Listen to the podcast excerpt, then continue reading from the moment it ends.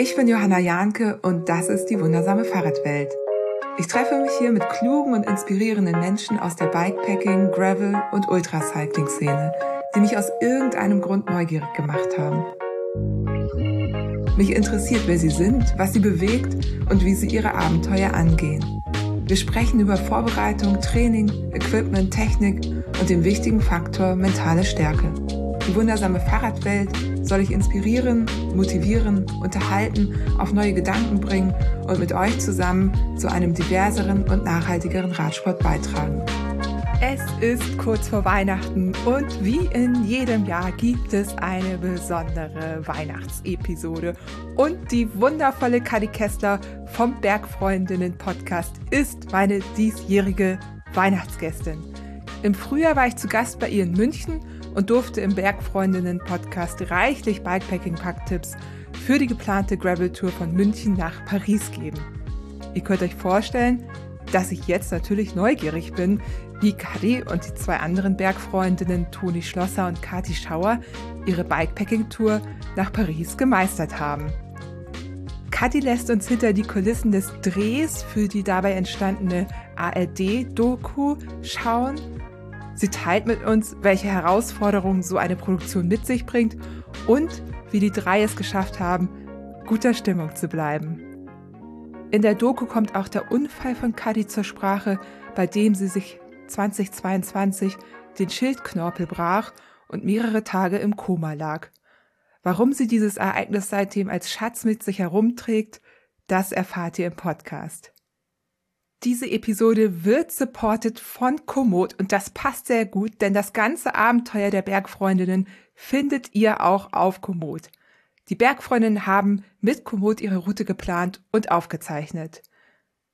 Wer sein eigenes großes Bikepacking-Abenteuer planen möchte, sollte sich den Mehrtagesplaner von Komoot anschauen. Der Mehrtagesplaner ist Teil des Premium-Abos und macht es dir ganz einfach, eine lange Strecke in Tagesetappen einzuteilen, Unterkünfte und wichtige Orte entlang der Route zu finden und deine Reiseplanung flexibel anzupassen, sollten sich die Pläne ändern. Und dass sich während einer Bikepacking-Tour mal die Pläne ändern, jemand krank wird oder man vielleicht doch irgendwie sich entscheidet, noch irgendwas anderes mitzunehmen, ist eher die Regel als die Ausnahme. Wenn ihr den Mehrtagesplaner von Komoot benutzt, könnt ihr super einfach einzelne Etappen ändern. Das überträgt sich dann auf die Gesamtroute und wird berücksichtigt. Also wenn ihr eine Etappe kürzer macht, wird dann die nächste automatisch länger. Super praktisch. Werbung Ende und jetzt wünsche ich euch ganz viel Spaß mit dem Interview mit Kadi Kester von den Bergfreundinnen. Voll gut, dass das so in der Vorweihnachtszeit jetzt noch klappt. Ich meine, alle sind busy. ja. Du wahrscheinlich auch? Och ja, doch. Ähm, ich, ich, ehrlicherweise habe ich den Weihnachtsstress noch gar nicht an mich rangelassen. Ich habe noch kein einziges Geschenk und äh, zwar so ein paar Ideen, aber ähm, ja, mal schauen, das wird schon irgendwie alles werden. Bin auch ganz entspannt. Wir fahren weg über Weihnachten, das heißt, Schön. man muss gar nicht so viel hier vorbereiten. Ja. Das finde ich immer ganz gut. Und dann ist es tatsächlich, hält sich das auch im Rahmen. Der erste Stress ist immer Adventskalender und ah, die sind ja. da. Sehr Alle gut. haben einen Adventskalender. Ja. Ist, da denkt man immer, man denkt halt so, ha, wir sind doch gerade, es ist November, okay, entspannt, Weihnachten ist noch eine Weile hin. Auf einmal fällt einem ein, ja, aber am 1. Dezember muss das erste Türchen aufgemacht werden. Genau.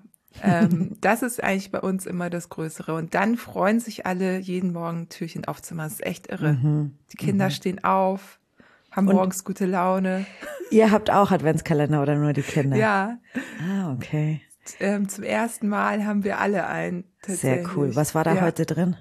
Ich habe so einen, da sind so, äh, sag ich mal, Bio äh, Pflegeprodukte, also ah. so äh, unverpackte, ich nenne jetzt keine Namen, äh, sowas wie so ein Deo, was man mhm. auch gut auf Bikepacking-Touren mhm. mithaben kann oder so, so diese äh, äh, Zähneputz-Tabs. Mhm. Die sind auch mega cool. Mhm. Hast du die nicht sogar benutzt gehabt? Nee, ich habe die nicht benutzt gehabt, okay. aber ich wollte mir die auch schon mal äh, näher anschauen. Ich habe die noch nie benutzt, aber wenn du die empfehlen kannst, dann werde ich das tun.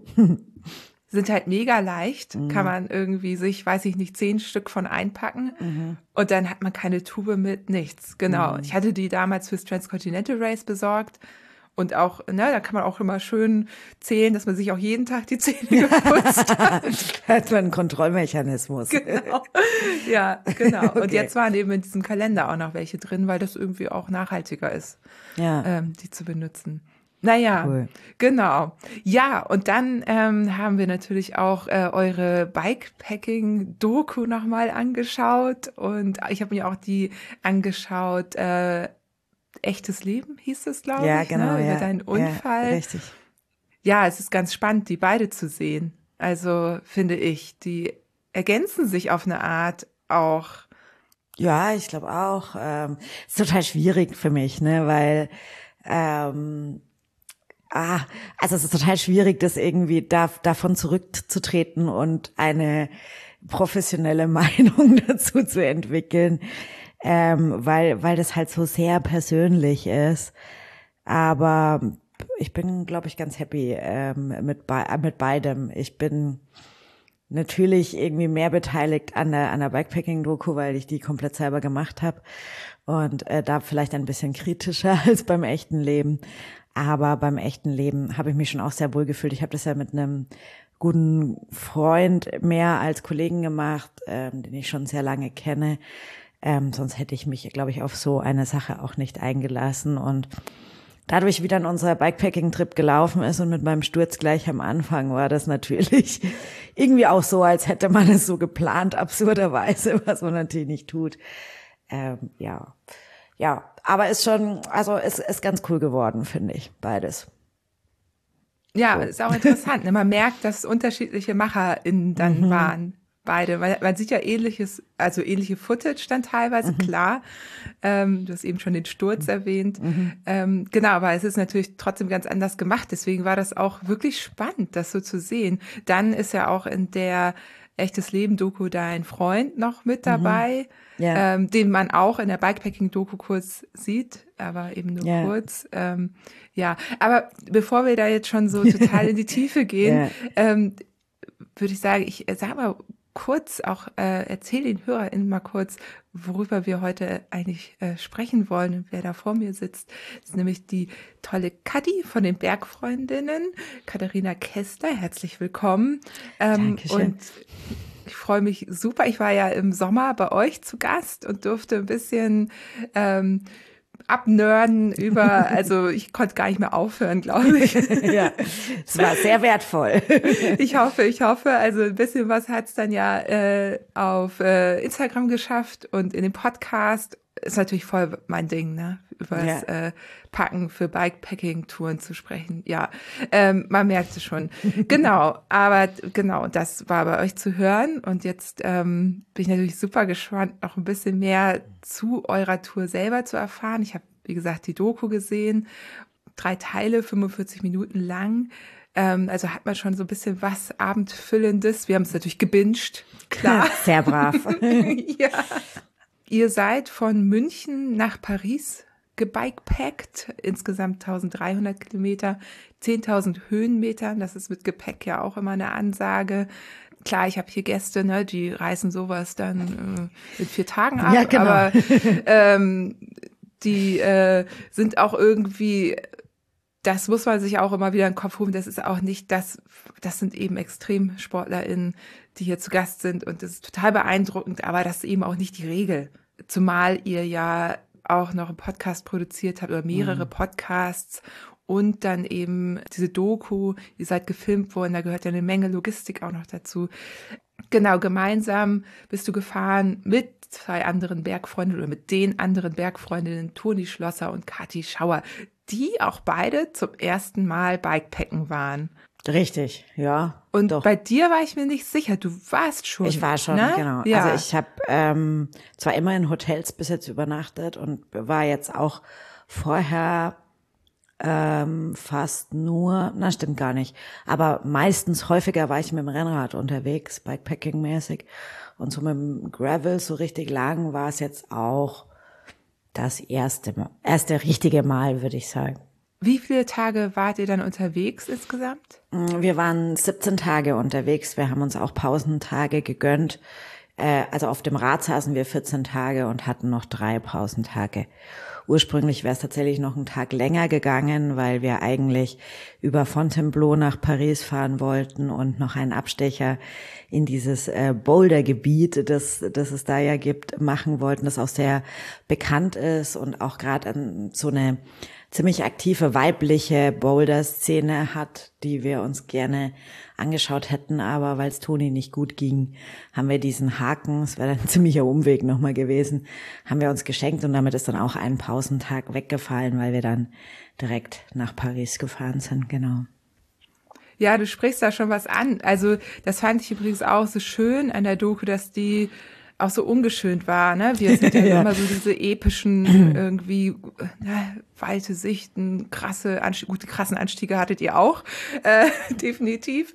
Ihr hattet das alles drin. Ähm, aber der Fokus war nicht darauf, epische Landschaften zu zeigen. Die sieht man auch. Teil, also ihr seid da auch einfach gefahren, aber es war auch so, dass es relativ viel geregnet hat. Ich weiß gar nicht, ob es fast durchgehend geregnet hat. Also ja, es wirkt ein bisschen so. Ne? Mir ist auch schon aufgefallen, dass das jetzt irgendwie draußen das Wetter schlechter ankommt, als es ist. Es hatte, es ging, es ging ja damit schon los, dass wir, äh, dass es einen schlimmen Sturm gab in der Nacht, bevor wir gestartet sind. Und dann eigentlich hatten wir erstmal so insoweit Glück mit dem Wetter, dass wir unterwegs nicht mehr so wirklich nass wurden. Wir konnten dann auch einfach immer später losfahren oder so. Es hat eigentlich ganz gut geklappt vom Wetter dann. Und dann erst gegen Ende Richtung Paris ist es wieder richtig rund gegangen, äh, wettertechnisch und wir sind nochmal richtig nass geworden. Ähm, auch an dem Tag, wo ich mal mit Kathi alleine gefahren bin, das war dann alles schon in Frankreich. Da, da war es dann nochmal ein bisschen wilder, aber es ging, wenn man so lange unterwegs ist, ist ja klar, dass das irgendwann mal regnet. Ich fand es jetzt nicht so schlimm vom Wetter. Es war halt immer gleich so viel. Es war dann immer gleich totale, totale Gewitterkatastrophe so und und totaler Sturm. Ähm, so, ein, so ein schöner leichter Sommerregen hätte mir auch gereicht. ja, ja, interessant, dass ich dann auch so den Eindruck habe. Mhm. Ich überlege auch gerade, gut, es wurde thematisiert, das, was du sagst, ne, dass ihr dann einfach ähm, erst mittags losfahrt, weil mhm. die Flexibilität hattet ihr, dadurch, dass die Etappen nicht so waren, mhm. dass ihr den ganzen Tag hättet auf dem Rad sitzen müssen. Ja. Ähm, genau. Ja. ja, aber es geht nicht nur dir so, es ging mehr Leuten so, die dann gesagt haben, ja, ich hatte ja so Pech mit dem Wetter. Aber halt, weil, glaube ich, einfach diese Anfangs- und Endsituation gar so grausam war. Das hat, glaube ich, bei allen so ein bisschen den Eindruck hinterlassen, als wären wir nur durch den Regen gefahren. Gott sei Dank nicht. Das so ein paar Sonnenstrahlen so nachhinein so zwischenschneiden. Ja. Ja. ja.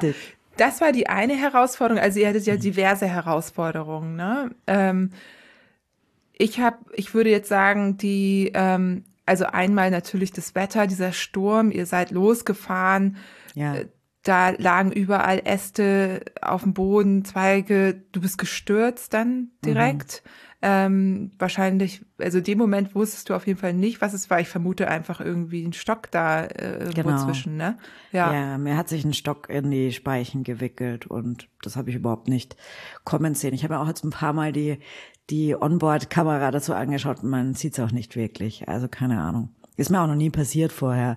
Ich weiß nicht, ob du das schon mal hattest, weil es ja, liegt ja so ein bisschen auf der Hand, dass sowas passieren kann, aber es war sehr unangenehm. Ein sehr abruptes Stehenbleiben. Ja, du bist richtig vorn übergegangen. Mhm. Ich hatte das so noch nicht, aber es ist immer so kurz davor. Also man merkt, da fliegt yeah. mal was rein. Ähm, Wenn es hinten passiert, ist ja auch dann meistens nicht ganz nicht so schlimm, es sei denn, ja. ne? Bei dir war es ja wirklich so, das Rad hat sofort mhm. blockiert, mhm. so dass du gar nichts machen konntest bis direkt vorne rüber. Ähm, also ja. genau, konntest auch nicht, ich meine, wenn man Taschen am Rad hat, sieht man dann auch nicht unbedingt, was da passiert ist. Mhm. Das, sonst würde man das vielleicht sehen, aber ob du so schnell hättest reagieren können, das wahrscheinlich auch nicht. Nee. Aber, aber krass, ne? Weil erinnert ja ein bisschen auch an, an dein Unfallszenario, das ja ähm, also anders ausgegangen ist. Ähm, Aber so gewisse Parallelen gab es da schon. ja, vor allem halt diesen, diesen über den Lenkersturz, ne? Ähm, ja, total. Da, da habe ich mir auch gedacht, also man steht dann ja dann da so da und denkt sich, was soll das denn jetzt? was was habe ich denn getan? Will mich irgendjemand ärgern? Warum denn schon wieder? Und ähm, mei, das war schon ganz schön, also das war schon ganz schöner Einschlag. Und ähm, ich habe mir ja Gott sei Dank nicht nicht so viel getan, außer dass ich ja mein Kinn dann total blau war und ich hatte einen dicken blauen Fleck am Bein. Da merke ich heute noch so ein bisschen, wo der war, wenn ich da so drüber streich. Ähm, aber klar, also im ersten Moment habe ich mir dann auch gedacht, ja, was, was ist jetzt mit dem Fahrrad, was ist jetzt mit der Felge? Ähm, ja, war echt kurz so, dass, dass ich mir dachte, jetzt müssen wir entweder es verschieben oder halt erstmal das Fahrrad nochmal checken ausführlich oder ähm, es ganz lassen, so, weil ich mir echt nicht so sicher war, äh, ob das bei mir oder mit meinem Rad alles, alles fein ist. Und dann ja, hat man ja, oder ich zumindest immer erst den Reflex, erstmal das Fahrrad anzuschauen und zu schauen, ob das alles passt. Und ähm, dann erst an sich selber zu denken. Ja, aber zum Glück war alles gut. Also wie gesagt, bis auf blaue Flecken. Und ich habe natürlich meinen ganzen Körper dann gemerkt, die Tage danach, weil man sich ja so anspannt, wenn man so, so abrupt stürzt. Aber das war jetzt nichts, was mich vom Fahrradfahren abgehalten hat. Und was ich wirklich schlimm gemerkt hätte, selbst diesen großen blauen Fleck, der wirklich direkt auf dem Oberschenkel war, das war eigentlich kein Ding, solange ich äh, nicht mich drauf abgestürzt habe oder aus Versehen hingelangt habe, ähm, ging, ging das total gut auf beim Treten. Und dann war schon klar, dass wir weiterfahren. Es hat halt, war halt ein irrer Tag, weil alleine wie viel Bäume auf der Strecke lagen. Das da hatte ich auch null drüber nachgedacht, ne, wie ich das geplant habe. Da habe ich mir noch gedacht, ah ja, ein bisschen abenteuerlicher und ein bisschen kleinere Waldwege und so. Das war dann direkt an diesem ersten Tag ein bisschen bisschen schwierig, weil wir wirklich viel um über an Bäumen vorbei mussten. Und es ja natürlich auch nicht ganz ungefährlich ist, dann an so einem Tag direkt nach dem Sturm die ganze Zeit im Wald zu fahren. Also da mussten wir schon sehr aufpassen. Ja, aber wirklich interessant. Also ich hätte da so wie du auch gar nicht drüber nachgedacht, großartig, mhm. weil kann ja theoretisch auch noch mal ein bisschen umplanen, ne? Gut, mhm. spontan, du hattest wenig Schlaf in der Nacht davor, aber yeah. das war ja, ist ja alles, äh, kennt man ja auch, eng getaktet, bevor sowas losgeht, aber ne, theoretisch ist es immer möglich, einfach einen, einen, einfacheren Weg zu fahren. Ja. Wobei man sagen muss, dass da die Stelle, wo du gestürzt bist, das war ein ganz normaler Fahrradweg. Also von daher, da hättest du gar nicht großartig anders fahren können. Nee, das ähm, war ja mitten in München, ne? Also da war, ich habe mich schon gefragt, also das war tatsächlich eigentlich auch eine ganz interessante Frage, finde ich, weil ähm, da lagen ja auch Bäume quer und so weiter und das hat einer der Haupt Fahrradadern durch München direkt an der Isar entlang. Ähm, klar, hätte man sich sparen können, aber dass, wenn der Weg nicht geht, dann das war auch so ein bisschen in dem Moment, ne, wenn es hier schon so ist, wie schaut's denn dann dann erstmal aus, wenn wir im Wald sind, weil da in München war schon wieder einigermaßen Ordnung und aufgeräumt und äh, so, also ja. Ja, cool war ja, dass ihr an dem Tag dann auch noch ein bisschen Begleitung hatte, die Munich Mountain Girls Community. Genau. Das muss ja auch toll gewesen sein. Ja, das war total, vor allem halt bei diesen Bedingungen, weil jeder ja mitbekommen hat, wie schlimm der Sturm in der Nacht vorher war und wie die Wege sind und die Wettervorhersage war nicht so toll. Und ähm, das dann trotzdem irgendwie, ich weiß, ich habe sie ehrlicherweise nicht gezählt, aber ganz am Anfang waren wir, glaube ich, schon eher so eine 20, 30 Frau und, und ein Mann, nee, zwei waren es am Anfang, große Truppe, ähm, die sich da auf den Weg gemacht hat an der Isar entlang Richtung Süden. Das war schon sehr schön, dass, dass die alle trotzdem da waren, obwohl es so uneinladend war zum Fahrradfahren und hat mich dann auch sehr schnell wieder abgelenkt davon, was was gerade passiert ist und was mir gerade alles durch den Kopf geht, ob wir jetzt ganz anders fahren und ähm, was wir alles umwerfen müssen und wie viel zu spät wir dann auch unterwegs waren und solche Dinge. Ähm, das hat mich ganz gut davon abgelenkt und was wirklich schön war, was mich echt gefreut hat, war halt, dass auch so alle Arten von Radfahrern dabei waren und Radfahrerinnen weil ähm, ja wir hatten der Lukas tatsächlich, er war mit seinem Rennrad dabei und hat geschaut, wie er sich da durchschlägt und ähm, eine war mit ihrem Stadtrad da und ist ein Stück mitgefahren und eine war dabei und hat ist äh, tatsächlich das Gravelbike irgendwie drei Tage vorher bekommen, hatte noch gar keine Ahnung, wie sie wo schaltet zum Beispiel. Und das war irgendwie voll schön, dass, dass sich dadurch so ein, ja, so, so eine Gruppe gebildet hat, die zusammen unterwegs ist. Und dann aber auch zum Beispiel die Henry ähm, von Female Cycling Force, mit der ich dann irgendwie auch die ganze Zeit viel geratscht habe, wie, ja, wie, wie schön es doch ist, ähm, wenn, wenn die Bike-Szene oder ja, wenn es so inklusiv ist, dass, dass man das Gefühl hat, man, man kann damit und kann da noch was mitnehmen für sich und was davon lernen und wird nicht gleich ausgeschlossen. Wir waren aber als so große Gruppe einigermaßen langsam unterwegs, muss man ehrlicherweise sagen. Also wir haben sehr viel länger bis zu unserer ersten Pause gebraucht, als ich mal gedacht habe. Aber es war schön wo wir auf ein äh, spannendes Thema kommen, nämlich äh, Routenplanung oder überhaupt Vorbereitung. Also mhm. gehen wir, machen wir erstmal allgemein Vorbereitung. Ihr hattet, nehme ich an, irgendwann die Idee, das zu machen zusammen. Mhm. Ähm, warum München, Paris und äh, genau, wie seid ihr dann, wer hat was gemacht und wie, mhm. wie, wie seid ihr das Abenteuer angegangen? Ja, warum München, Paris? Das ist eine, eine, eine Frage, die natürlich mehr Leute stellen und die irgendwie nicht ganz so einfach zu beantworten ist. Wir haben uns alles Mögliche überlegt. Ich habe mir überlegt, wir könnten an der Grenze Deutschlands, also man überlegt ja halt immer so irgendwas mit irgendwie einem coolen Element oder einer coolen Story oder so. Ähm, ob, ob wir irgendwie an der Grenze Bayerns entlang fahren, eben sowas machen. Und wir hatten irgendwie schon länger mal eben das Ziel, eher so nicht wieder in die Alpen zu fahren, ähm, aus so verschiedenen Gründen, weil wir eben Zuhörende in ganz Deutschland, über Deutschland hinaus haben, die halt nicht so nah an den Bergen wohnen und die auch schon oft sagen, hey, komm doch mal in die Mittelgebirge und so. Dann haben wir überlegt, ob wir irgendwie alle Mittelgebirge oder alle bayerischen Mittelgebirge oder was weiß ich. Also in solche Richtungen haben wir relativ viel gedacht. Und dann ähm, hast du da ja aber schon so einen Partner eben wie den Bayerischen Rundfunk oder die ARD Mediathek am Start und dann ist einfach irgendwie irgendein Ziel. Ne, es ist halt, das verkauft sich gut dramaturgisch, ganz doof gesagt. Ähm, und das ist halt einfach spannender, als wir fahren jetzt äh, durchs Fichtelgebirge in den Harz oder so. Ja, weiß gar nicht, ob das äh, geografisch sinnvoll wäre, aber ähm, Genau, das und, und dann hatten wir natürlich irgendwie auch die Tour de France noch auf dem Zettel und haben uns gedacht, cool, vielleicht können wir das mit der Frauentour de France verbinden. Also in unserem Kopf hat zu dem Planungszeitpunkt die Frauentour de France eben so stattgefunden wie vorletztes Jahr, nämlich dass die halt in Paris losfahren, wenn die Männer ankommen oder whatever. Auf alle Fälle, dass die irgendwie in Paris sind.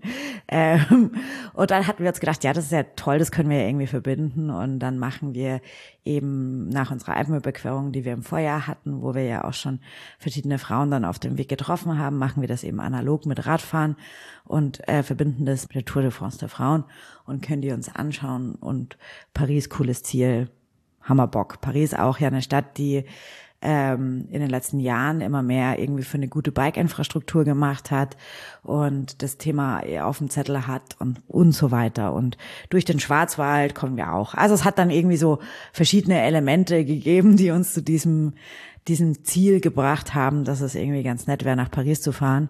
Und dann ist irgendwann die Route der Frauentour de France veröffentlicht worden. Und wir haben festgestellt, dass die gar nicht nach Paris fahren oder auch nicht von Paris aus losfahren. Also überhaupt einfach nicht in Paris sind. Und auch sonst die ganze Tour eigentlich nirgends irgendwie schlau für uns erreichbar stattfindet.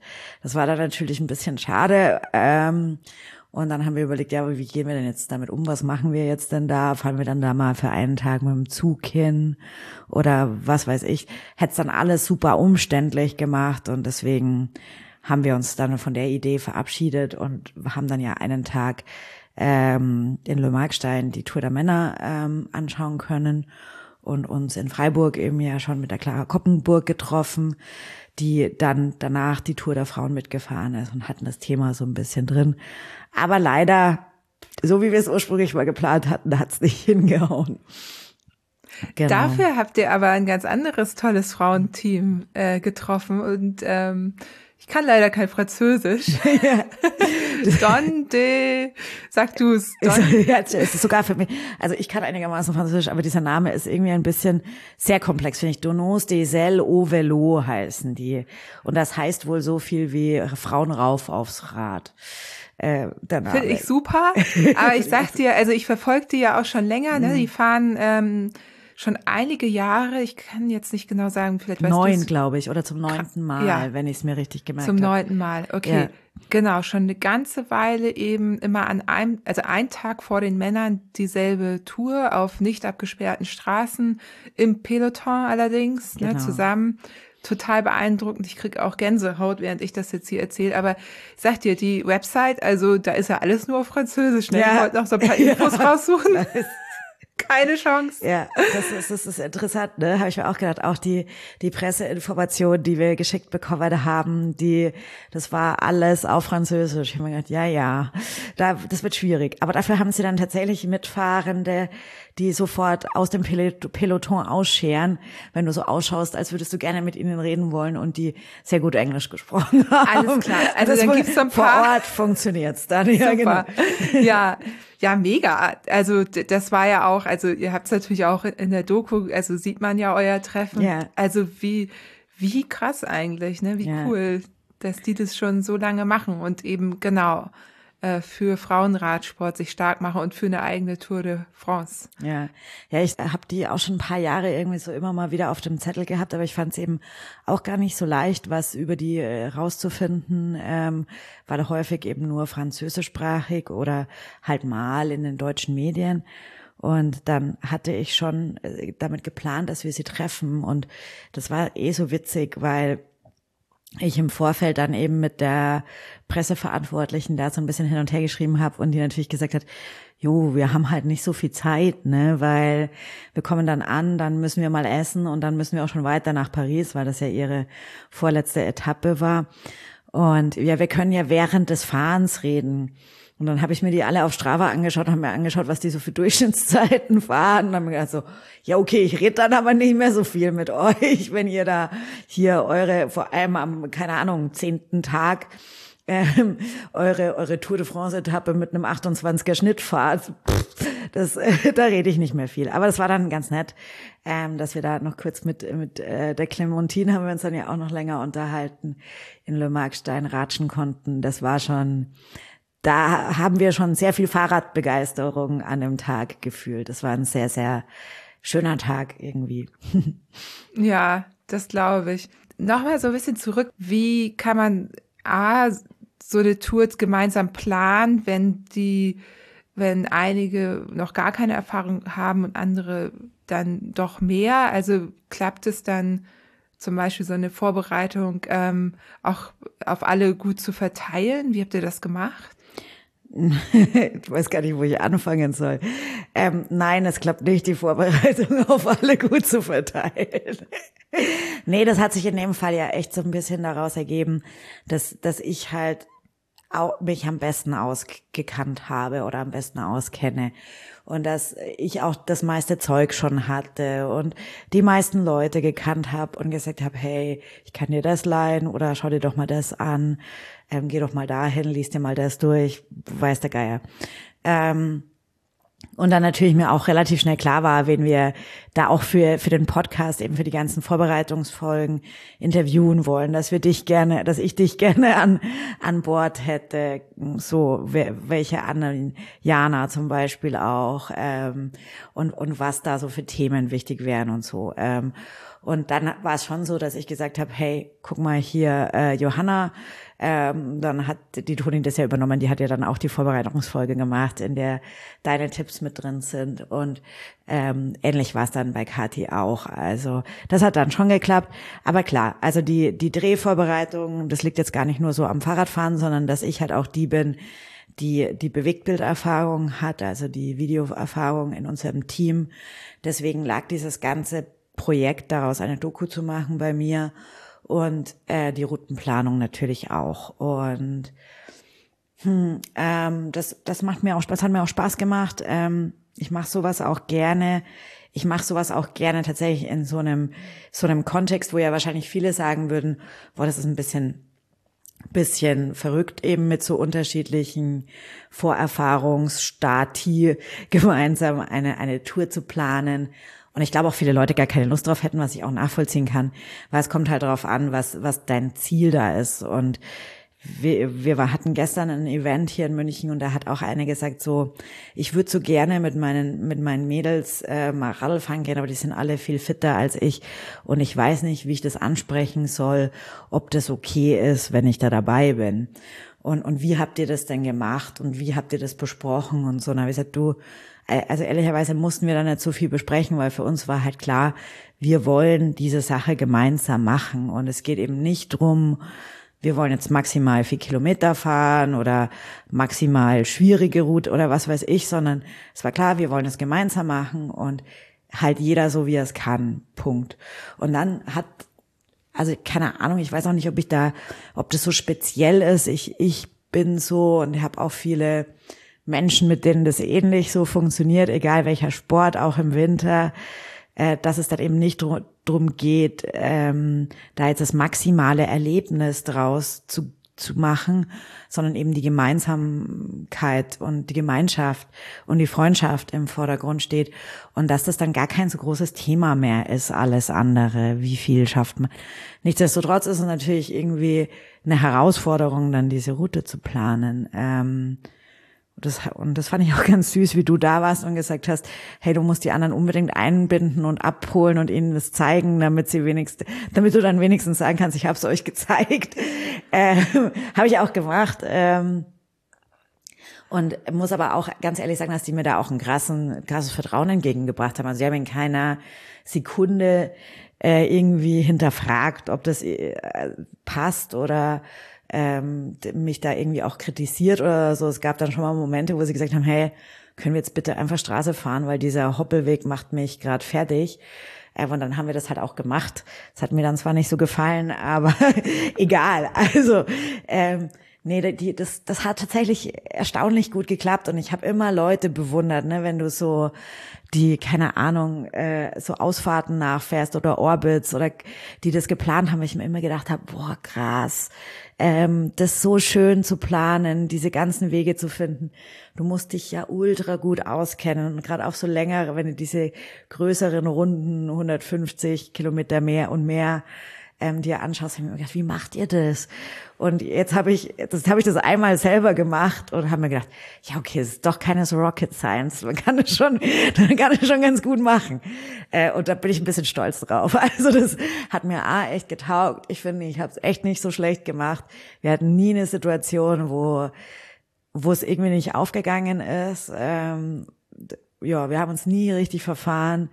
Ja, also das, das ist für mich, hat, mir hat das so, wenn ich jetzt sowas für mein Bike-Bewusstsein, sozusagen Selbstbewusstsein mitnehme, dann ist es tatsächlich das, dass ich das scheinbar ganz gut kann oder mich da vor allem ganz gut reingefuchst habe, weil es ja schon, ich meine, das bräuchte ich dir nicht erzählen, es ist einfach unfassbar viel Arbeit und man kann es total auf die Spitze treiben, wenn man sehr perfektionistisch ist und muss dann halt irgendwann mal Schluss machen. Aber ja, das war, war cool, hat Spaß gemacht. Also da bin ich schon echt stolz drauf.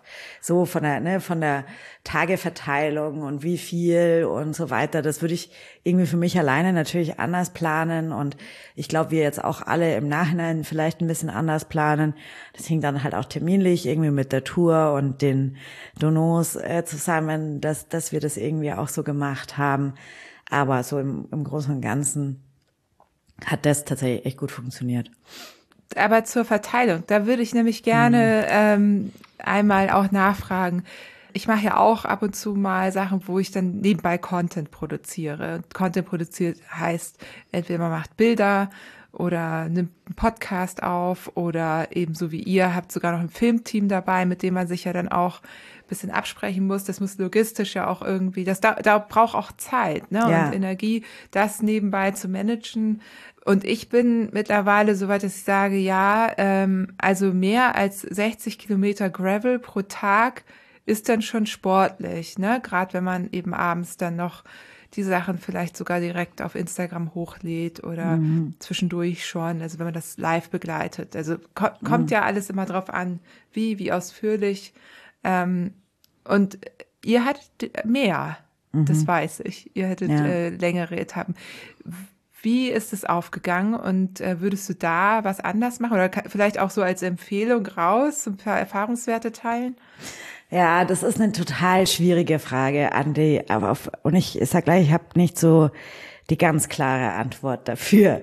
Wir haben ja mit demselben Team unsere Alpenüberquerung gemacht und ähm, da war das ein bisschen anders, da war das auch ein bisschen anders fürs oder einfacher fürs Team, weil wir natürlich zu Fuß viel weniger schnell unterwegs sind.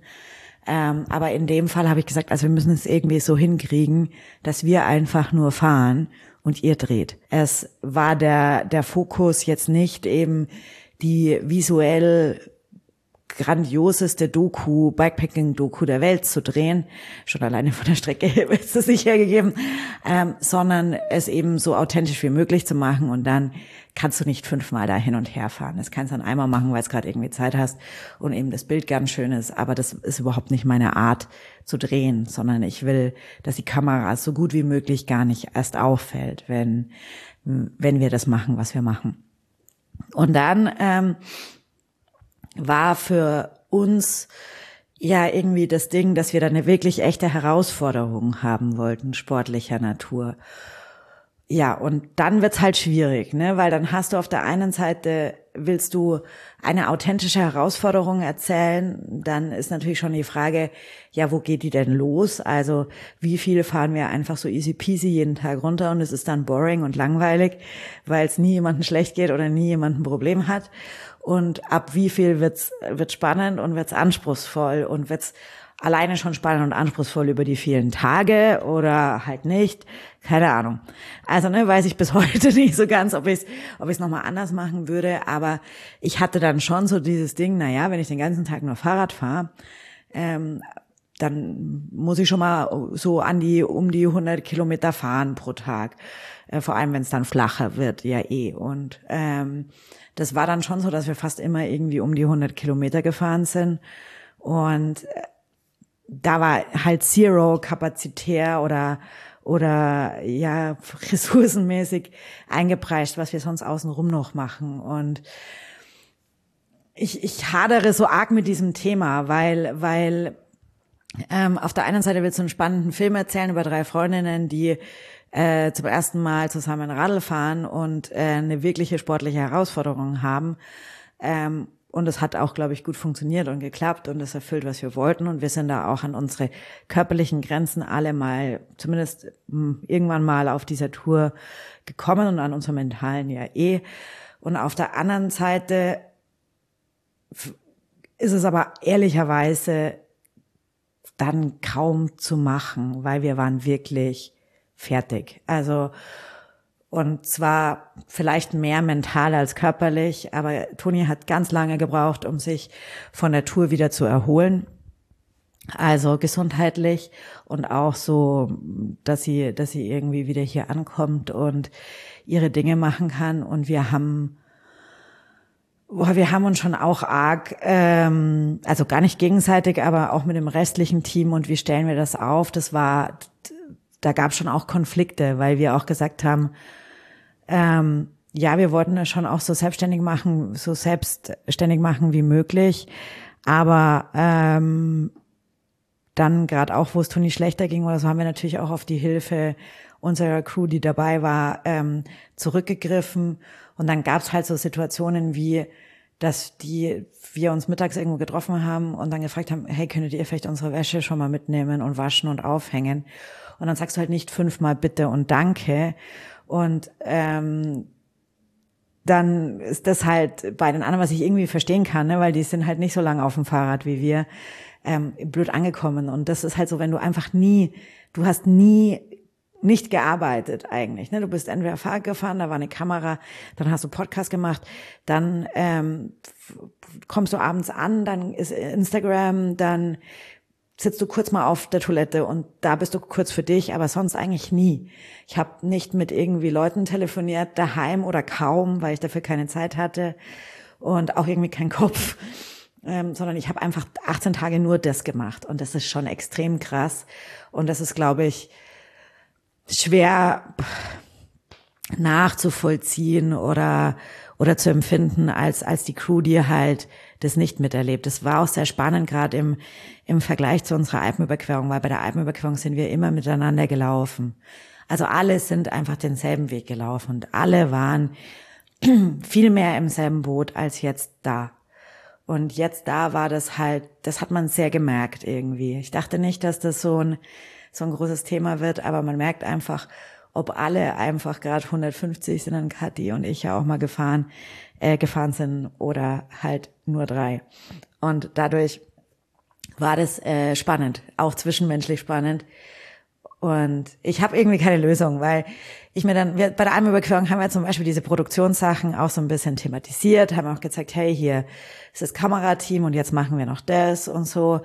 Und ich habe dann immer Angst, dass es zu sehr, es interessiert vielleicht keinen. Weißt du, wie du deinen Podcast, weiß ich nicht, kannst du ja mal gleich erzählen, ob, ob die Leute das wissen wollen, wie das funktioniert, dieses ganze Behind the Scenes und wie anstrengend das ist. Und dann willst du auch nicht immer rumjammern, dass es ja eigentlich jetzt vor allem auch Arbeit ist und eben nicht deine Freizeit, in der du einen lustigen Trip mit deinen Freundinnen machst und so. Deswegen habe ich da ehrlicherweise keine so richtige Antwort drauf, weil wir alle drei und auch das restliche Team sagen, so, war, so ein Projekt können wir nächstes Jahr nicht nochmal machen, sonst können wir danach gleich alle Burnout, ciao. Und das ist ja auch irgendwie schade, ne, weil das soll das ja nicht sein. Ähm, und zum anderen glaube ich aber halt, dass die Geschichte die bessere ist, wenn, wenn du eben 100 fährst und nicht jeden Tag 60 weiß ich nicht. ja, ja, definitiv. Ähm, ich hätte, hätte so ein bisschen jetzt vielleicht so eine Idee, dass man sich halt entscheidet, ne? Weil es ist was anderes, Fahrrad zu fahren und Podcasterin ja. zu sein gleichzeitig. Wenn man das dokumentiert, dann hat man eine Fahrrad, also Fahrradfahrende Podcasterinnen, die nach ähm, nach ähm, Paris fahren. Ja. Die müssen sich aber nicht zerstören, ja. um eine schöne Geschichte äh, erzählen zu können. Also, weißt du, was ich meine? Oder du hast halt die, die drei Freundinnen, die sich eben äh, auf den Weg zusammen machen ähm, und dabei eben an ihre körperlichen Grenzen auch gehen. Ja. Weil, ich, also ich fand's wie gesagt, ich, ich wusste ja auch, was ihr vorhabt und ähm, ich war auch, und ich, wie gesagt, ich kenne das ja, wie das ist, ja. eben keine Zeit für sich zu ja. haben. Wirklich, dann bleibt man wirklich zwei Minuten länger auf dem Klo sitzen, weil man seine Ruhe hat, so, ne, weil sonst alles durchgetaktet ist. Und ähm, das war bei mir zum Beispiel bei mir und Radelmädchen, als wir jetzt nur, das waren nur drei mhm. Tage Europaradweg, aber wir haben auch sehr, sehr viel abgebildet und wir haben auch noch einen Podcast aufgenommen und den musste ich aber richtig, am Ende musste ich richtig durchsetzen, dass wir jetzt diese zwei Stunden dafür fest einplanen, weil wir das abends gar nicht mehr hingekriegt haben. Deswegen ja. bin ich immer so beeindruckt, dass sie es überhaupt noch hinkriegt abends. Ähm, weil ich musste das wirklich, wir haben es dann an einem Nachmittag mit eingeplant als festen Bestandteil des Tages. Aber die zwei Stunden fehlen einem natürlich, wenn man eben äh, Kilometer machen möchte. Die, ja. Also, ne, das, das muss man halt dann rausrechnen am Ende. Also ich, ich finde natürlich die Doku krass gelungen. Ich kann mir aber auch vorstellen, welchen Preis ihr dann auch ja. so ein bisschen dafür bezahlt habt. Ähm, ja. Und auch fürs Team ist natürlich auch anstrengend, ne, euch da zu begleiten. Das finde ich, ähm, sowas kann man sich ganz gut anschauen, wenn man so äh, Dokus irgendwie von Strasser oder so anschaut, mhm. wenn die so Ultracycling-Sachen yeah. machen und eben auch so um die zehn Tage am Stück dann auf dem Rad sitzen. Ja.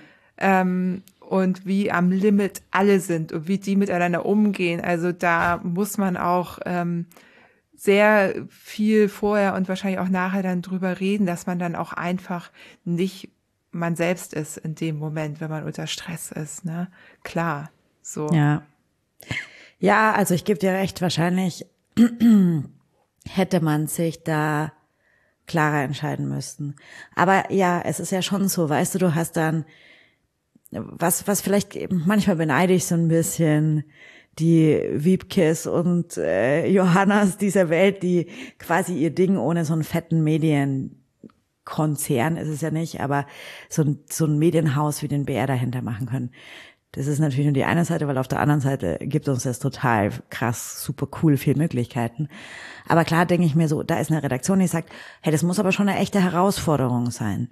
Dann sage ich, ja, ähm, welche Herausforderungen erzähle ich denn Storytelling-mäßig? Eher nicht die, mit dem wir machen auch noch den Podcast. Das, die, dieses, diese Belastung, dieses, da denkst du auch die ganze Zeit drüber nach, was mache ich da?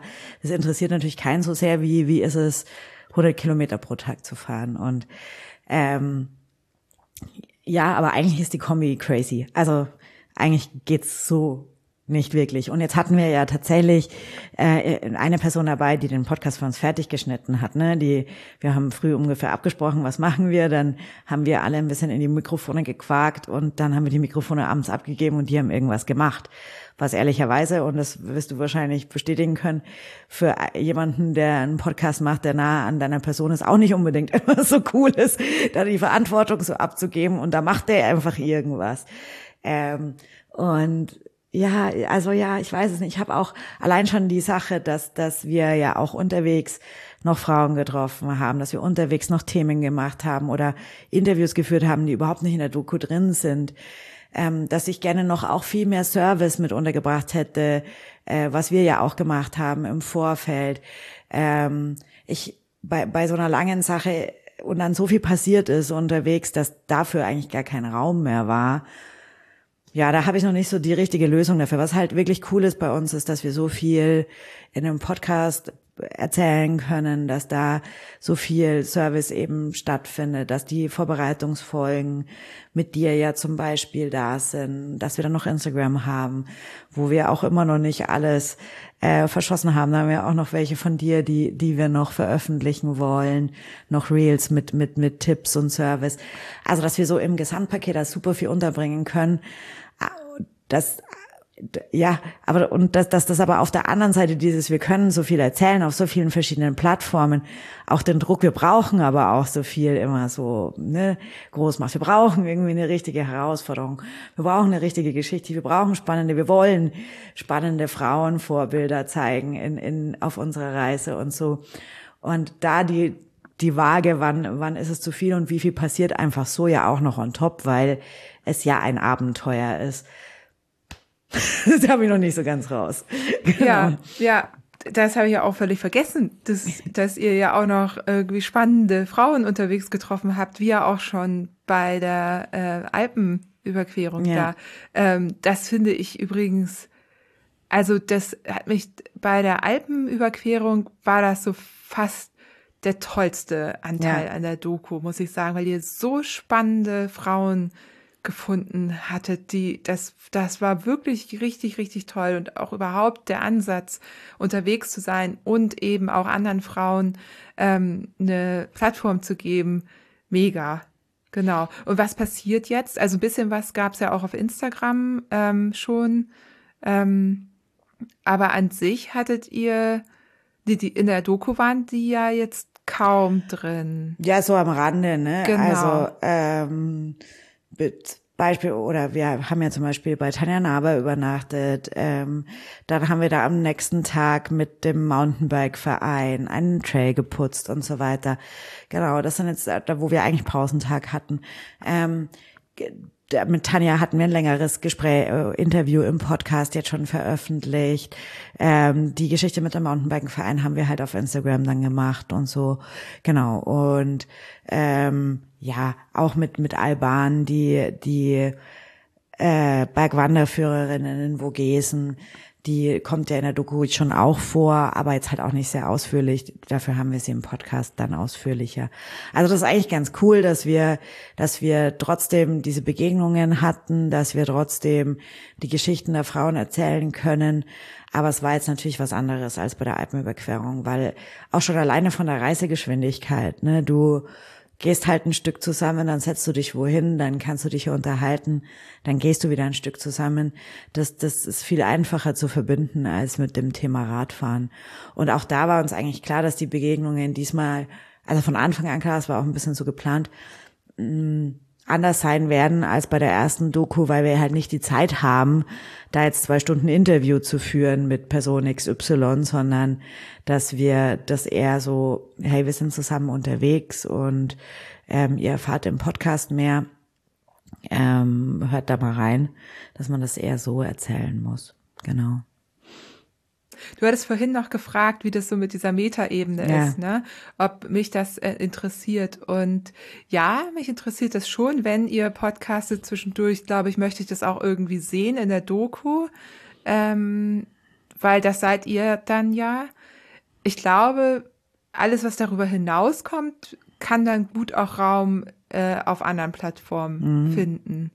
So, so würde ich das sagen. Also so ein Gespräch wie hier jetzt, dass man so ein bisschen na, mehr über, äh, na, ein bisschen hinter die Kulissen blicken mhm. kann oder theoretisch ja auch bei euch selber, wobei äh, das gar nicht mal unbedingt so, ja, du sagst, man kann, ich, so, ich glaube, man sollte es mal thematisieren, weil das ist Teil eurer Tour, aber ähm, dann interessiert uns Zuschauende natürlich in erster Linie, was habt ihr gemacht? Ja. Äh, wen habt ihr getroffen?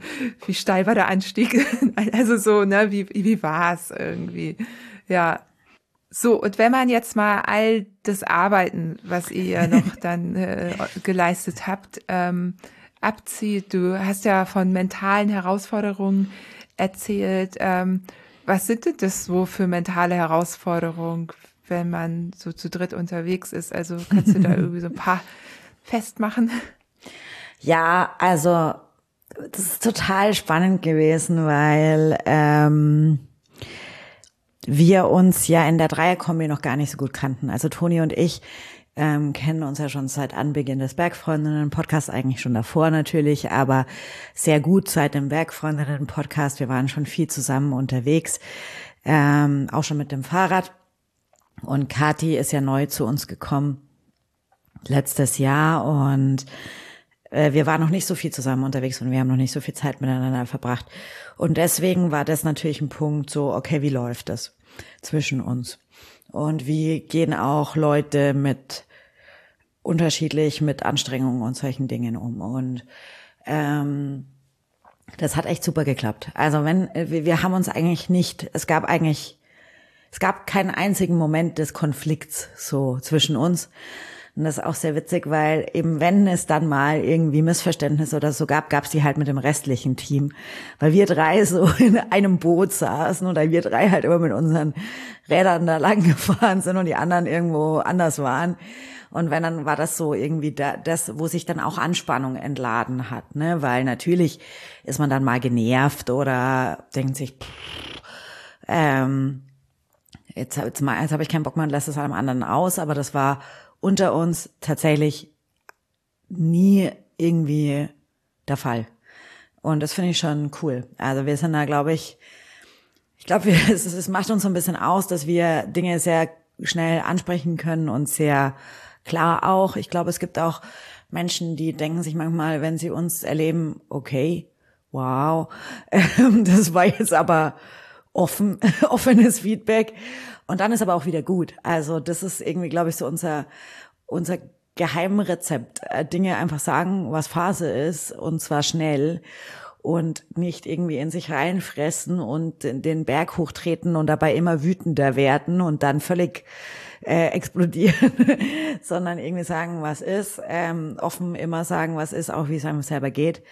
Und dann ist auch wieder gut. Also und dann ist auch sofort wieder vergessen und dann macht man weiter. Also das funktioniert bei uns dreien echt super gut und auch besser.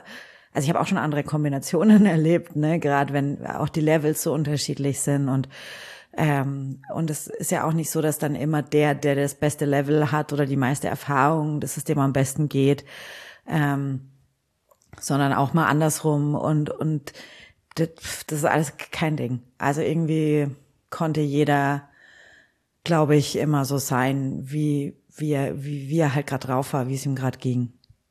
Und das ist schon schön. Also da ist auch so ein gegenseitiges Vertrauen da, dass man alles irgendwie mal sagen und platzieren kann und das einem nicht nachgetragen oder übergenommen wird.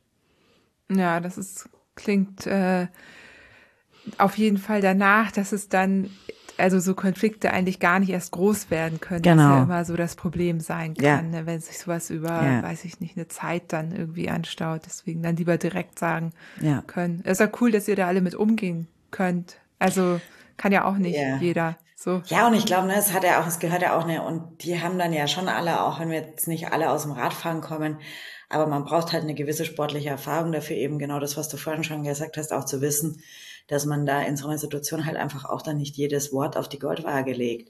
Und wenn dann jemand fragt, wie geht's dir? Und der andere sagt, ja, gut, vielleicht so, dann ist halt auch gut, Punkt. So, und man muss nicht, man muss nicht, äh, ja, also dass, dass man einfach auch weiß, dass, dass Reaktionen in so Situationen anders aussehen können, als es jetzt täten, wenn man sich gemeinsam beim Kaffee gegenüber sitzt. Total entspannt im Warmen und ohne Regen. Ja, das berühmt-berüchtigte Hangry. Ja, zum Beispiel. zum Beispiel. Das habe ich ja gar nicht. Bist ja. du hangry? Ach, witzig. Ähm, also es dauert bei mir, aber ja, wenn, hm, ich nicht. wenn ich irgendwann zu wenig Essen habe, ja, doch. Hm.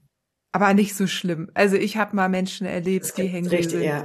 Die waren nicht mehr sie selbst. Ja. Also ich werde dann eher so ein bisschen buffelig, dann merke ich das und esse halt hm. was so, ne? Aber oder werd halt ruhig, mhm. erzähl nicht mehr viel oder mhm. so eher. Aber ich, also ich habe wirklich Menschen schon mhm. erlebt, da hast du echt gedacht, oh Gott. Mhm.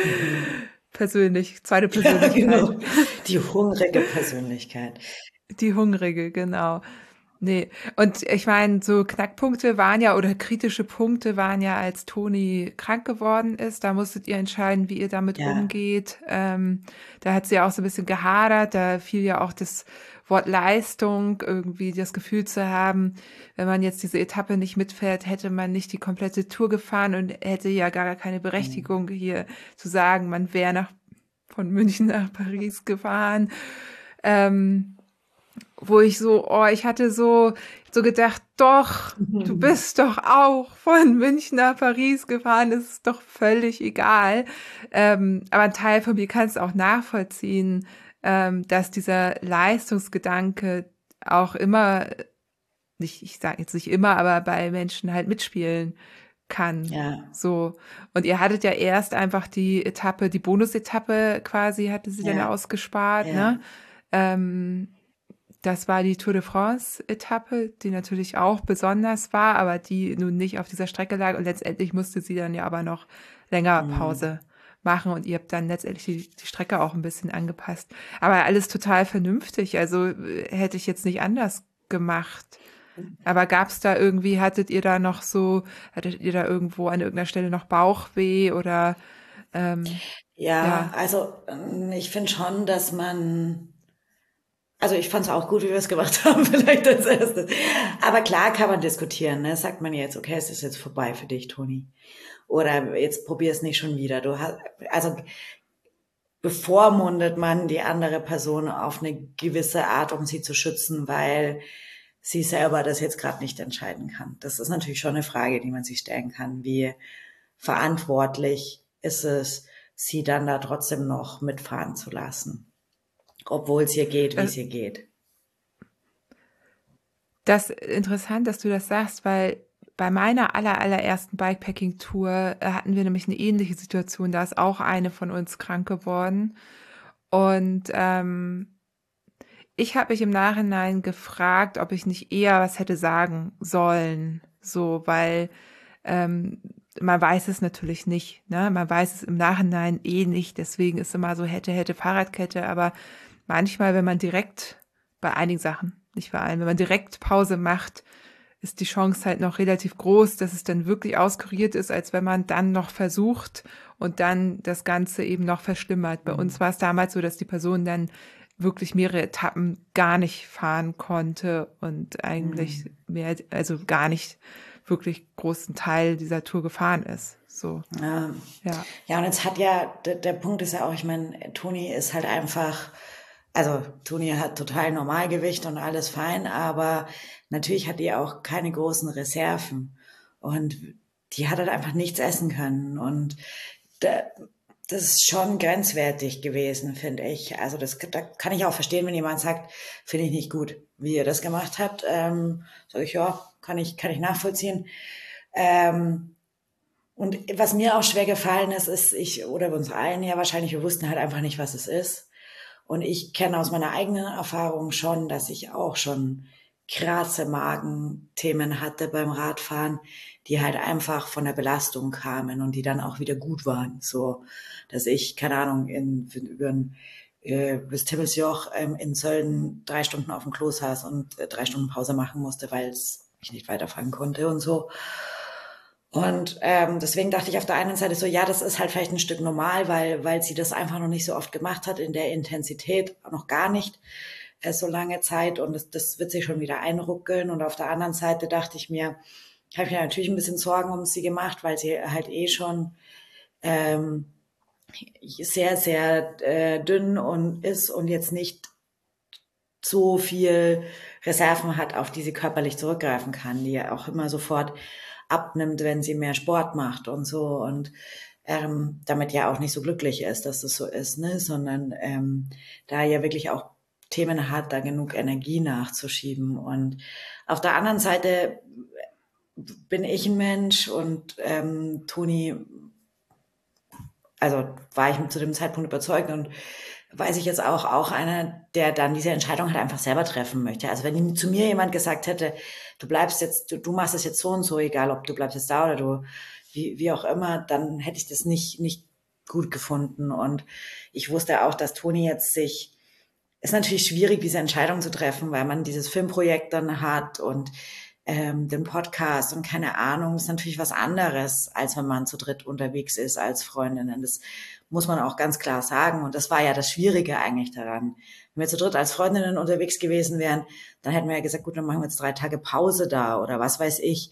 Ähm, und, und das kannst du aber halt nicht eins zu eins übersetzen. Und dann ist halt die Frage, kann diese Person quasi eine Entscheidung treffen, die diese Filmgeschichte und dieses ganze, diesen ganzen Druck, den man sich da vielleicht macht, irgendwie ausblendet oder nicht. Und ich glaube, so ganz kann man jetzt nie ausblenden, aber ich halt äh, Toni da für eine sehr verantwortungsbewusste Person auch eben, weil wir natürlich uns auch überlegt haben, was macht es dann für eine Wirkung nach außen. Ne? Wir wollen ja auch jetzt nichts vorleben, was total unverantwortlich ist und so. Und so haben wir dann halt versucht, unsere Entscheidungen zu treffen. Irgendwie zwischen, hey, wir müssen gar nichts, im Zweifelsfall können wir tatsächlich einfach hier drei Tage sitzen. Ähm, das würde auch irgendwie organisatorisch gehen. Ähm, du musst gar nichts und wir überlegen jetzt einfach, was für, für dich die, der beste Weg ist. Und so haben wir es dann gemacht. Und ich glaube, das war okay so. Aber klar, man kann uns, glaube ich, schon, man könnte, wenn man wollte, uns vorwerfen, dass, dass wir das einfach hätten, dass wir sie da komplett hätten rausnehmen sollen oder was auch immer. Aber ähm, es ging ja, es ging ja so gut, dass sie, dass sie das ja auch wollte und damit fahren wollte und ähm, dass sich dann ja auch wieder voll gut erholt hat von, von all dem. Auch wenn eben diese, diese mentale Geschichte und der Workload ihr, glaube ich, schon noch lange nach hing. Und das natürlich irgendwie zusammenhängt alles. ja. Genau, das sagtest du ja, ja, vorhin, dass sie eine ganze Weile gebraucht hat danach, ja. weil das einfach so eine hohe Gesamtbelastung dann total. war. Ja, ja, das kann ich mir auch vorstellen. Jetzt ähm, ist es ja super spannend, ne? also oder ich finde es super spannend, dass äh, du also tatsächlich dieses dramaturgische Geschenk bekommen hast, gleich zu stürzen am Anfang deiner oder eurer Tour. Ähm, und jetzt frage ich mich aber, also es ist, die Situation ist ja die, es ist jetzt anderthalb Jahre her, über anderthalb Jahre. Mai ähm, 2022 bist du so schwer gestürzt, ähm, dass du ins Koma gefallen bist. Ähm, ja, also schon schon so ein bisschen, das ist gerade noch mal gut gegangen. Ne, das ja. war ähm, das war wirklich, da bist du wirklich dem Tod so ein bisschen von der Schippe gesprungen, ja. kann man sagen, weil du hattest das Glück, dass du sehr schnell ähm, ins Krankenhaus gekommen bist. Ähm, sonst würdest du jetzt wahrscheinlich so hier nicht sitzen. Ja. So und ähm, du bist du Kadi und und machst natürlich weiter beziehungsweise ähm, sitzt ein Jahr später eben wieder bei einem großen Projekt auf einem Rad. Du saßt auch vorher schon wieder auf einem Rad. Du bist aber zum Beispiel diesen Trail noch nicht wieder gefahren, ja. den du damals, wo der Sturz passiert ist, was kein äh, Fehler deinerseits war, sondern einfach Pech. Da ist bis musst du, ihr habt euch die Stelle angeguckt, muss da irgendwas, äh, keine Ahnung, ein Stock auch in die Speiche, irgendwie was. Also es war keine, keine schwere Stelle, die du, ne, also es war einfach ein, ein Trail, den du schon häufig gefahren bist und, ja. und Pech. So. Und jetzt ähm, sitzt du hier vor mir und wir sprechen auf quasi auf der Meta-Meta-Ebene über die Dokumentation, die du über dein eigene, deine eigenen Projekte und mhm. auch deinen Unfall gemacht hast da muss ich jetzt erstmal ein bisschen mit klarkommen. Also es ist super spannend, weil ja. was macht denn das mit dir? Also auf eine gewisse Weise ähm, erzeugst du ja dadurch auch einen Abstand zu dem, was passiert ist, ähm, was mhm. einem ja auch helfen kann. Ähm, verarbeitest es aber auch gleichzeitig. Ähm, ja. Jetzt, ja. Ja, das ist so. Puh. Ähm, ja, ja, das ist ein bisschen, also ist tatsächlich crazy, ne? Ähm, ich weiß gar nicht so genau, was, was ich darauf antworten soll. Also ich, glaube, dass ich ganz gut eben sowas mit einer gewissen Distanz sehen kann, dass ich das dann so betrachten kann, a la, ja, ich glaube, es hilft anderen, diese Geschichte so zu erzählen, weil viele Menschen in ähnliche Situationen kommen und alleine ich nehme jetzt nur eine raus, weil es auch egal ist, aber ich habe auf die echtes Leben Doku eine E-Mail bekommen von einer Mama, deren 16-jährige Tochter sich auch den Schildknorpel gebrochen hat und seitdem halt, ähm, die lag nicht im Koma, aber äh, diese Verletzung, da ist es ja so, du hast es gesagt, es, es war gut, dass es so schnell ging, ähm, sorgt halt dafür, dass du erstickst, weil die Verbindung ähm, oder die, diese Schleuse zwischen für, in die Luftröhre nicht mehr funktioniert.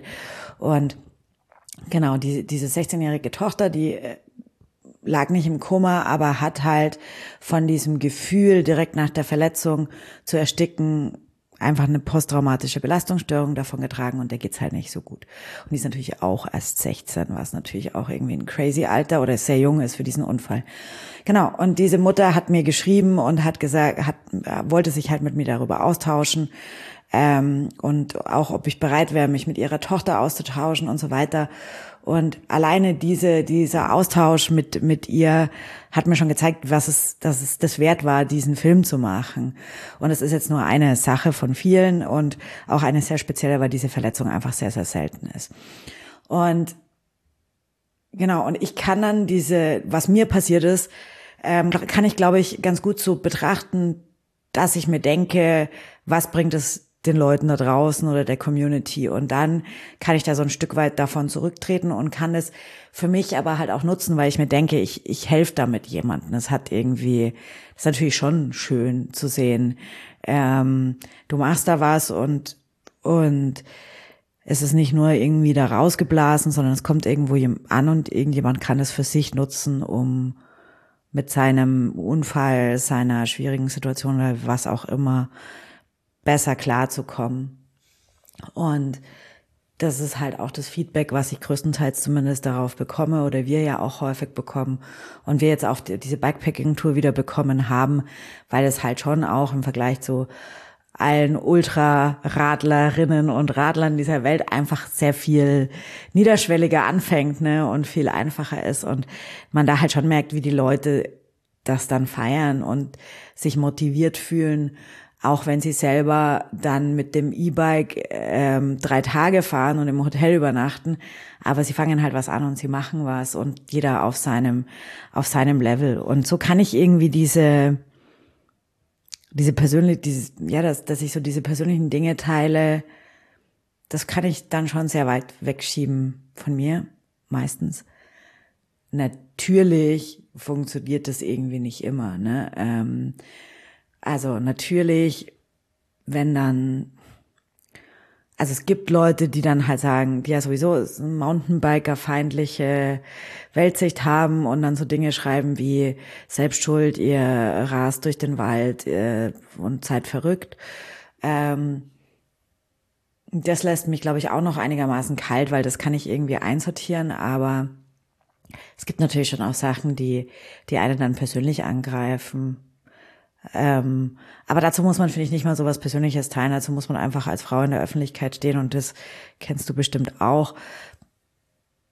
Keine Ahnung. Das ist nicht immer leicht, damit umzugehen, aber ja, das ist ein bisschen absurd. Ich glaube, mir fallen manchmal andere Sachen schwerer, äh, damit klarzukommen, als jetzt das zu teilen, weil ich das so als so wertvoll für andere empfinde. Ähm, Oder zumindest das Feedback, was bei mir ankommt, mir eben zeigt, dass es anderen so viel bringt.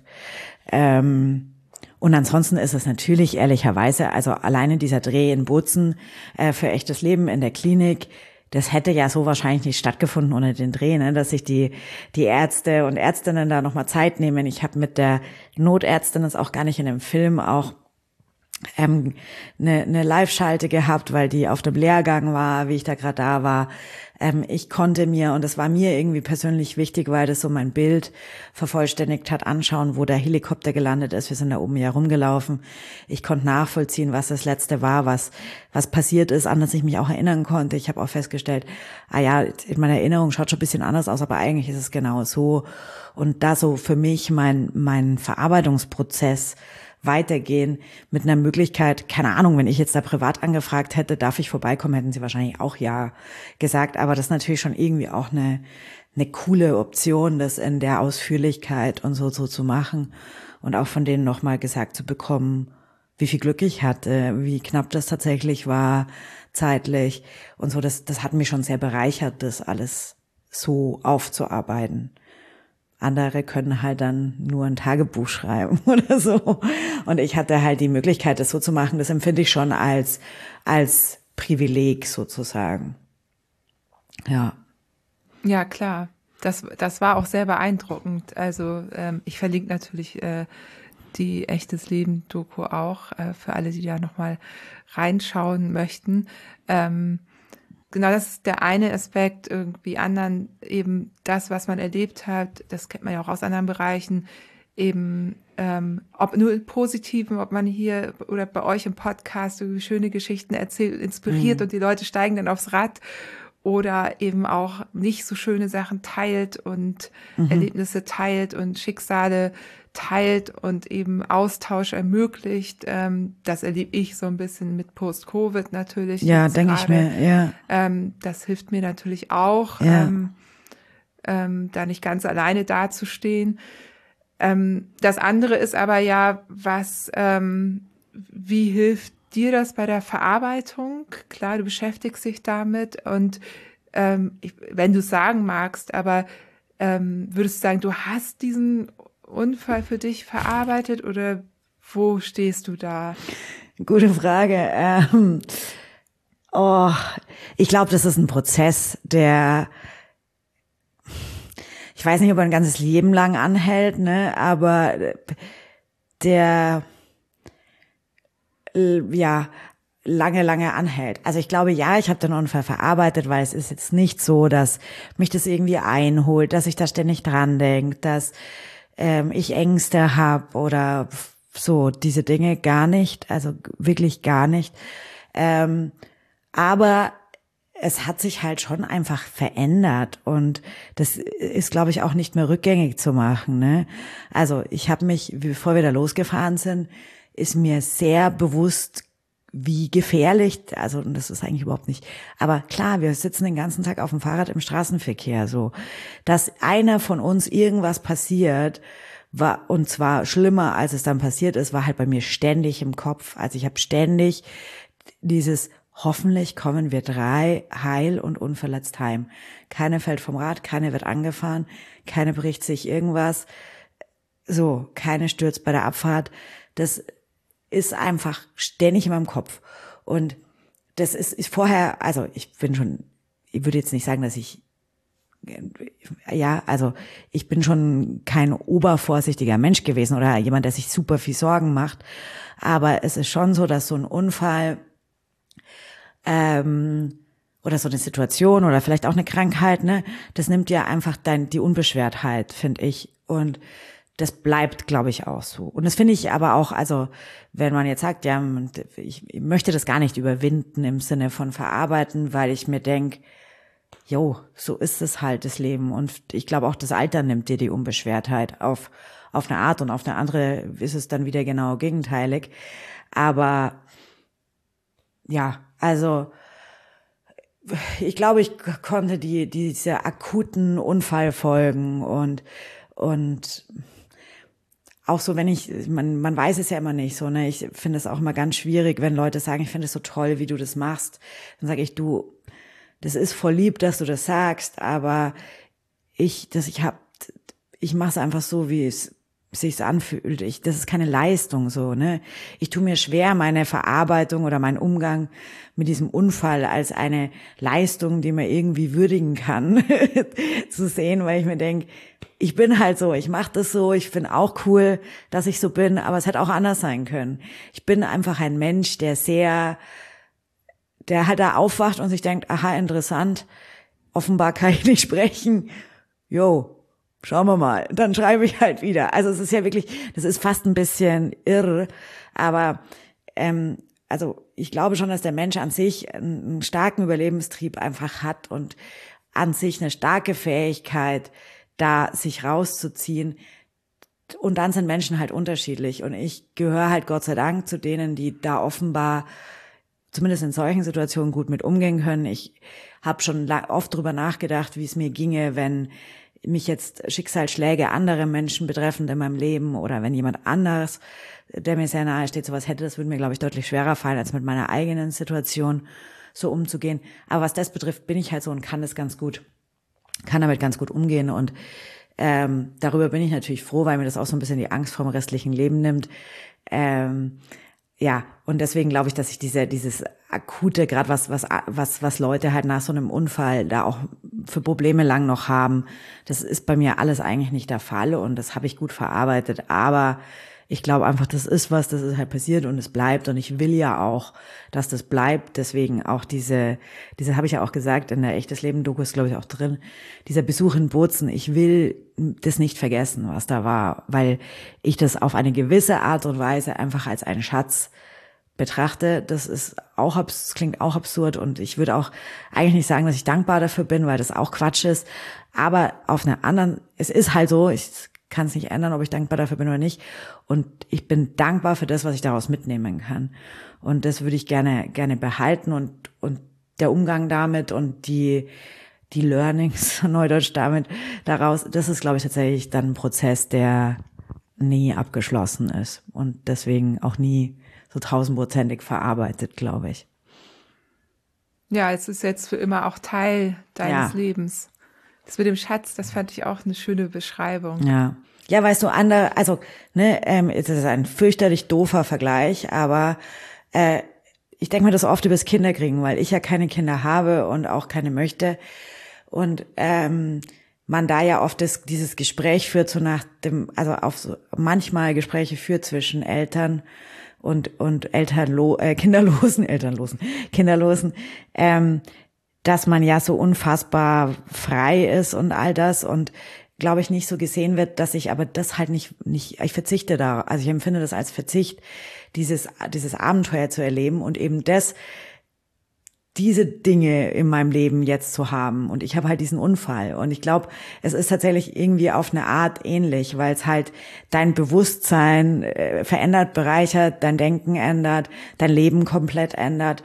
Und und ja, das ist halt was, was ich nicht habe und dafür habe ich halt diese Herausforderung. So, also das ist jetzt wirklich ein bisschen ein abenteuerlicher Vergleich, aber ja, ich ich glaube, dass dass das halt sehr sehr einschneidende Dinge im Leben sind, die die einen sehr prägen, ob es jetzt Kinder sind, so ein Erlebnis, andere äh, solche Dinge, die die auch immer da bleiben. Und dich als Menschen verändern. Ja, ja, insofern passt der Vergleich dann auch, ne? Alle mit Kindern, ich habe ja auch zwei, würden jetzt sagen, ja, dieses ganze Zeitthema, das ist da dann eher erstmal nicht ganz offensichtlich mit mhm. drin, wobei natürlich auch ein Unfall, eine Verarbeitung auch was mit Zeit zu tun hat. Also selbst da könnte es Parallelen geben, aber es verändert dich tatsächlich als Menschen und also mich zumindest hat es verändert. Ich habe das damals gemerkt bei der Vorbereitung zum Transcontinental Race, ne? Das hat sich schon ganz klar unterschieden, wie Marion damit umgegangen ist und wie ich damit umgegangen mhm. bin. Also bei mir mussten ganz andere Parameter erfüllt mhm. werden, damit ich mir das ähm, zugestehen konnte oder dieses Risiko. Ich musste einfach das Risiko minimieren, soweit es ging und habe da halt bestimmte Parameter gehabt, die sie gar nicht gehabt hat. Jetzt würde ich nicht sagen, dass man so nicht auch sein kann, wenn man eben enge Freundschaften hat und so weiter, mhm. weil ne, das, das kann natürlich ähnliche Effekte haben. Aber ja, es verändert einen schon als Menschen. Ich glaube auf jeden Fall, dass es äh, super gesund ist, wenn ich das jetzt bewerten darf, ähm, das so zu sehen oder dass es auf jeden Fall ein, äh, ja, ein für sich gesunder Umgang ist, ähm, da eben zu sagen, ja, das ist jetzt, also es oft ist es sehr schwierig, wenn man Sachen nicht, nicht akzeptieren kann oder sich dagegen wehrt und wenn man ja. es einfach, sage ich jetzt, aber wenn man die annimmt. Ja, aber ne, ja. also was tust du, also ich wüsste jetzt nicht, was ich Leuten sagen soll, denen das schwerfällt, so eine Situation anzunehmen. Weil ich habe dann schon auch, ich habe, also man sagt dann ja, alles passiert aus einem Grund, quack, quack, diese Dinge. Ähm, und ich kann total verstehen, wenn Leute sagen, jo, nee, wieso passiert mir jetzt aus einem Grund, dass ich querschnittsgelähmt bin? Willst du mich verarschen? Und das kann ich, also, ja, Kai, und deswegen finde ich das so schwierig, also auch, auch da anderen Leuten irgendwie Tipps zu geben, nur weil, nur weil ich das halt annehmen kann. Ich weiß nicht, warum das so ist. Ich bin, wahrscheinlich einfach so gestrickt von meiner, von meiner Persönlichkeitsstruktur und es fällt mir halt, wie gesagt, Gott sei Dank leichter, aber ich kann, ich fühle total, wenn man sagt, nee, ich finde es jetzt ungerecht vom Leben und ich möchte es jetzt nicht und ich möchte es nicht akzeptieren, dass das so ist. Das kann, das kann ich total nachvollziehen. Und es wäre natürlich auch gelogen zu sagen, dass ich, äh, seit ich aus dem Kummer aufgewacht bin, äh, mir immer nur gedacht habe, ja, alles total Bombe äh, mach mal halt weiter. Das ist Quatsch. Ähm, und ja, aber ja, und das ist halt, das ist halt ein Prozess und ich glaube, also das war ja auch der Grund, weshalb ich es dann geteilt habe, weil ich mir gedacht habe, hey, gerade bei den Bergfreundinnen, wir machen so eine, ein persönliches Format und es gehört so zu meinem Leben jetzt dazu. Warum soll ich da nicht drüber sprechen? So wie du sprichst auch eben über deine Kinder.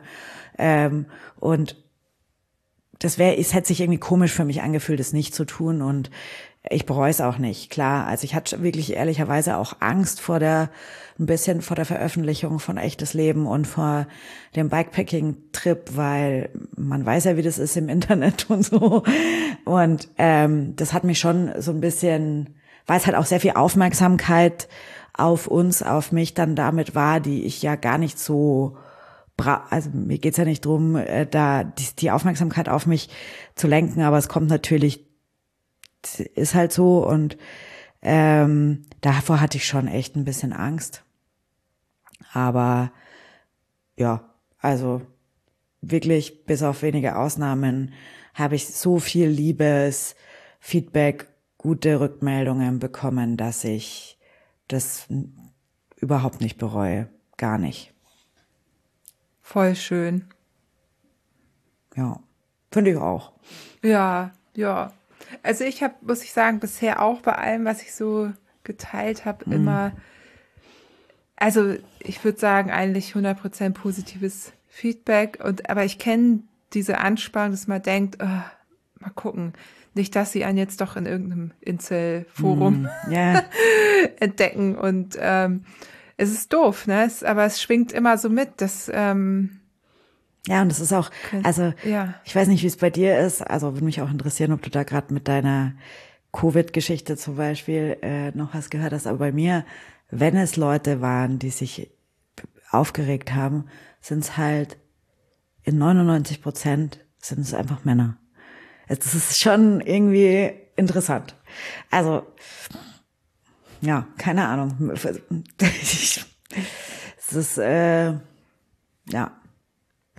Ich hätte mich fast gefreut, wenn, wenn mir irgendeine Frau irgendwie gesagt hätte, spinnst du eigentlich und was soll der Schmarrn und kann ich überhaupt nicht verstehen. Das, das, das ist schon auch lustig. Darüber hätte ich mich tatsächlich gefreut. Wir können dir ja mal eine Trollin vorbei. Ja, genau. Ich will jetzt eine Trolle. nicht, dass sich jetzt jemand dazu aufgerufen fühlt. Also ich nicht, ich möchte nicht. Nee, bei mir dürfen alle nett sein. Ja, ja. zu mir auch. Ich meine, es gibt genauso viele Männer, die dann auch sagen, hey, cool. Aber äh, ja, wenn so richtig ähm, Kritik unter der Gürtellinie und Ablehnung kommt, dann sind es Männer. Ich meine, bei Podcasts ist ja immer das Gute, das muss man sich ja anhören, yeah. bevor man Kritik üben kann. Ja, es ist, es ist so. Es ist so, wie es ist, schwingt bei allen, also Frauen, bei den meisten, die ich kenne, auf jeden Fall mit. Einige teilen ja auch immer mal was. Puckmonen hat da gerade auch einen Beitrag geteilt, äh, ah. niederländische Radsportprofi und Influencerin. Ja was sie so für ungefragte Kommentare äh, bezüglich ihres Körpers bekommt. Muss das habe ich ja auch nur mit dem Kopf geschüttelt. Ja, musst du mal gucken, ist relativ aktuell. Deswegen machen wir einfach weiter gute Sachen und freuen uns über alle, die uns äh, ermutigen. Ich kann mir bei dir vorstellen, da war ja auch noch das Thema Stimme. Ich mag übrigens deine Stimme so sehr gerne. Danke. Ja, also ähm, ganz am Anfang war tatsächlich meine eine Stimmlippe gelähmt und ähm, deswegen war die Stimme halt auch noch viel äh, schwächer und, und ähm, rauer und all das. Und ähm, jetzt gerade mache ich keine, keine Stimmerziehung oder keine Logopädie mehr, aber ich habe es mir wieder fest vorgenommen fürs neue Jahr.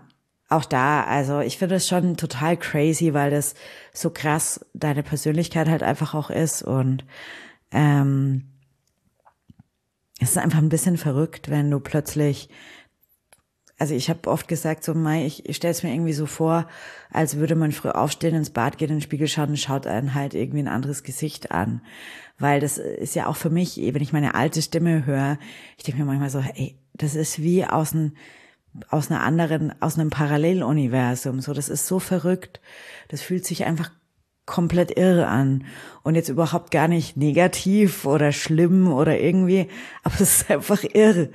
Und es gibt echt auch dieses, was der, der Tobi, der den, das echte Leben Film gemacht hat, was der da reingeschnitten hat in die echte Leben Doku von meiner Stimme. Ich war da gestern und habe gesagt, was? Das bin ich nicht. Und es ist echt, es ist so abgefahren ich mochte meine Stimme früher gar nicht so dolle, weil ich fand immer, dass ich zu kieksig war und so kichrig und so Mädchen, Mädchen. Ähm, und das ist auch so, wenn du viel mit Stimme arbeitest, deshalb wird dir das ja auch relativ deutlich ins Gesicht gesagt, sowas. Deswegen, das wusste ich schon, das ist auch nicht unbedingt meine Stärke. Und wenn ich dann emotional wurde, dann überschlägt meine Stimme und so. Das Problem haben ja viele Frauen. Und deswegen war ich da eh kein so großer Fan von. Ähm, und Nichtsdestotrotz war das aber halt meine, meine Stimme, so wie meine Nase. Und ähm, deswegen, das ist echt total irre. Und jetzt heute, also was ich, was mich schon länger beschäftigt hat, ist eben dieses, wie sehr äh, ist gar nicht deine Stimme jetzt anders, sondern trägt es zu deiner Persönlichkeit bei und bist du jetzt eine andere Person, weil du halt anders wirkst, weil ich glaube ich schon ernster wirk und bestimmter teilweise auch und älter. Ähm, und das ist ja auch so ein Thema. Also ich habe eigentlich kein Thema mit Altern, aber klar ist es ein Thema für nicht nur Frauen, aber für Frauen glaube ich immer noch ein bisschen mehr als für Männer. Und ich ja schon gern die lustige und so war und keine Ahnung, auch bisschen die Laute und so und auch dieses am Anfang war es ja auch echt schwer äh, laut zu sprechen und ich konnte mich dann oft nicht durchsetzen und man lernt dann tatsächlich, sich den Raum anders zu nehmen. Also ich bin dann, habe dann voll oft einfach nichts mehr gesagt und dann merken die Leute plötzlich, ah, irgendwas war gerade und, jetzt sollten wir kurz mal still sein und man halt nicht dagegen zu plären, wenn andere dich unterbrechen oder so, sondern einfach still zu sein und abzuwarten und zu warten, bis der Punkt kommt und dann was zu sagen und solche Sachen. Also das ist ein ein ähm, ein Riesenthema irgendwie gewesen. Und gerade dieser Aspekt, der eben Persönlichkeits, äh, ja, Einfluss auf die Persönlichkeit hat. Und es hat eine Stimme, glaube ich, schon sehr, ähm, der ist echt spannend. Dich verbinden ja die Leute auch wahrscheinlich sehr mit deiner Stimme. Und wenn die plötzlich anders wäre, ja. Ja, deswegen ähm, konnte ich das auch so nachvollziehen, dass du mhm. da so ein Bammel hast oder, oder kann mich, glaube ich, da reinfühlen, wie das ist, auf einmal eben diese Stimme nicht mehr zu haben. Ja. Auch wenn es eine andere dafür gibt, du hast eine andere bekommen, also ja. Aber ähm, das äh, stelle ich mir schon.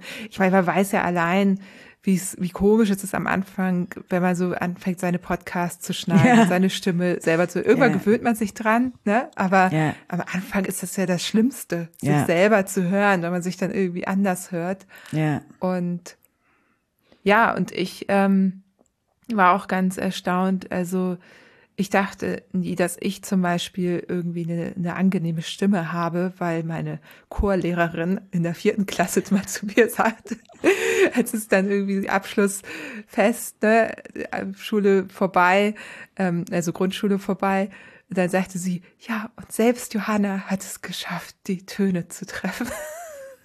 Ich glaube, die hohen Töne. Es ging um die hohen Töne. Ja, und das ist irgendwie so hängen geblieben, dass das so meine größte also ja, mein, mein, ja, da hatte ich irgendwie gedacht, irgendwie, oh, hört sich das jemand an, will jemand meine Stimme hören? Und dann, ähm, genau, hat das doch, habe ich da ganz viel positives Feedback für mhm. bekommen und erst dann gemerkt, was eigentlich eine Stimme auch ausmachen kann. Mhm. Und Aber es ist krass, wie, wie einem so die Chorleiterinnen unserer Jugend und ähnliche Menschen, wie lange einem das hinterherhängt, gell? Heftig. ja. ja, ja, das war Frau Dietrich. Falls Frau Dietrich mal zuhören sollte. Liebe Grüße. Ja, sie war, meinte das ja auch positiv, ne? Ja, also ja, ja, genau, es war ja ein Lob. Ja. Sogar Johanna hat es geschafft. Chor war für mich ja. auch immer die Hölle. Puh. Ja, ah, ich war immer im Chor, aber wir waren viele. ich bin nicht untergegangen. Ja, genau, da konnte man sich immer ganz gut verstecken, gell? Ja. Nur wenn man dieses Einzelvorsingen fand ich immer furchtbar. Ja. Ja, Kadi, so, wir haben ganz schön lange jetzt äh, gesprochen, ähm, was ich sehr schön finde und sehr, sehr spannend. Ähm, auch ich, und ich glaube auch nicht nur mich interessiert eben auch, also A, natürlich äh, so äh, mal hinter die Kulissen von eurer Arbeit zu schauen und natürlich auch deine Geschichte. Ich ähm, kann es nur noch mal erwähnen. Ich verlinke natürlich die Dokus alle. Ich freue mich, freue mich Danke. auch äh, auf alles, was da noch kommen wird. Ähm, natürlich muss ich fragen, ob ihr für nächstes Jahr schon Pläne habt oder ob du da irgendwas anteasern kannst. Ich muss erst sagen, dass ich mich auch freue, dass du dabei warst und das sehr cool fand, ähm, dich dabei an Bord zu haben. Ähm, ja, wir haben tatsächlich morgen und übermorgen haben wir zwei Workshop-Tage, wo wir über das kommende Jahr sehr ausführlich sprechen werden und wo es dann, glaube ich, ein bisschen konkreter wird. Aber ähm, ich kann, glaube ich, so ein paar Dinge schon mal spoilern. Es wird wahrscheinlich wieder eher in die Berge Berge gehen für die Bergfreundinnen.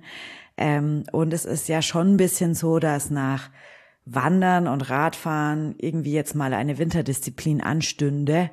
Ich weiß ehrlicherweise nicht, ob wir das schon nächstes Jahr schaffen, weil ähm, dann müsste man ja so, also wenn wir jetzt mal an eine Art Skidurchquerung oder sowas denken, wir würden uns da gerne auch mit dem Thema Klimawandel auseinandersetzen, weil das ja irgendwie Hand in Hand geht. Das klingt jetzt sehr schön, aber ähm, natürlich in den, in den Alpen ähm, sehr sichtbar wird, ähm, dann müssten wir ja schon ans Frühjahr denken und jetzt wieder so ein Projekt bis ins Frühjahr aufzustellen und äh, auch sportlich sich dazu zu befähigen, das dann durchzuziehen, ähm, was jetzt zum Beispiel bei Toni ein größeres Thema ist, weil Toni ja bis auf neulich mit mir aufs Riedburger Horn noch gar nicht Skitour gegangen ist und auch äh, skifahrerisch da, glaube ich, noch ein bisschen trainieren müsste, bevor wir uns da eine größere Aktion vornehmen können.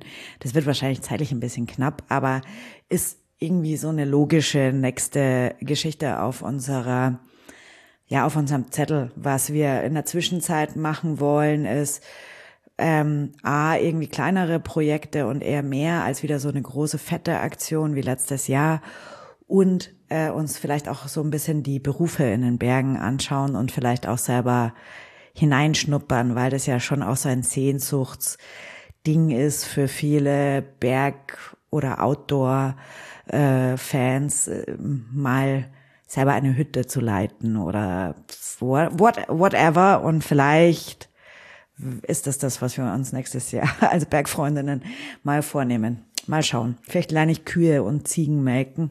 Ähm, ich weiß es noch nicht. Vielleicht sind wir aber auch nur auf einer auf einer äh, Gastrohütte. Mal gucken. Vielleicht wird es auch was ganz anderes. Also es ist noch nicht so sehr konkret, aber es wird ähm, es wird wieder eher bergig, würde ich mal behaupten. Das klingt alles super spannend. Ich habe parallel überlegt, ob es mir, ob mir irgendwas hier im Norden einfallen würde. Also mir wird Die schon Berge was im Norden Nordens. einfallen. ja. Wasserberge, Wellen? Wellen, ja. Also ich bin ja schon ein Wassermensch. Ich weiß gar nicht so genau, wie es bei den anderen beiden ausschaut. Ähm, ich mag Wasser schon sehr gerne. Hm, mal gucken. Also dann vielleicht so 2025. Ja, genau. Ja, man, man kann ja viele schöne Dinge machen. Das ist ja, ja, das ja. ist ja toll eigentlich. Dann würde ich sagen, ähm, wir verfolgen alle weiterhin, was ihr so macht. Und wir bleiben natürlich auch in Kontakt. Und liebe Grüße, ne, auch an Kati und Toni. Richtig aus. Ich, ich frage mich übrigens zum tausendsten Mal, ob ich das festiv mitfahre oder nicht. Aber ich weiß immer nicht, wie die Menschen es schaffen, da 500 Kilometer rein zeitlich unterzubringen, weil man so viel soziale Verpflichtungen hat. Wie oft hast du schon gemacht? Wir haben das einmal auf Mallorca gemacht. das ist ja gemein. und dann habe ich einmal Kekse 500 gemacht und habe einfach Kekse gegessen und bin Fahrrad gefahren. Uh, okay, na gut, ja. ich schau mal. Aber ich kenne einige, die das äh, regelmäßig machen. Das ist schon ja. schön, was vorzuhaben. Also ja, wenn du nicht gerade irgendwie Kinder zu Hause hast, dann äh, klappt das auch. Ganz okay. Gut. Oder sonstige Verpflichtungen. Ne? Ich meine, ich will jetzt das nicht nur auf Kinder begrenzen. Ja, das wäre ja cool. Aber Kekse 500 geht auch, sage ich. Okay, gut. genau, also allen gute Weihnachten, guten Rutsch natürlich und äh, auf 2024.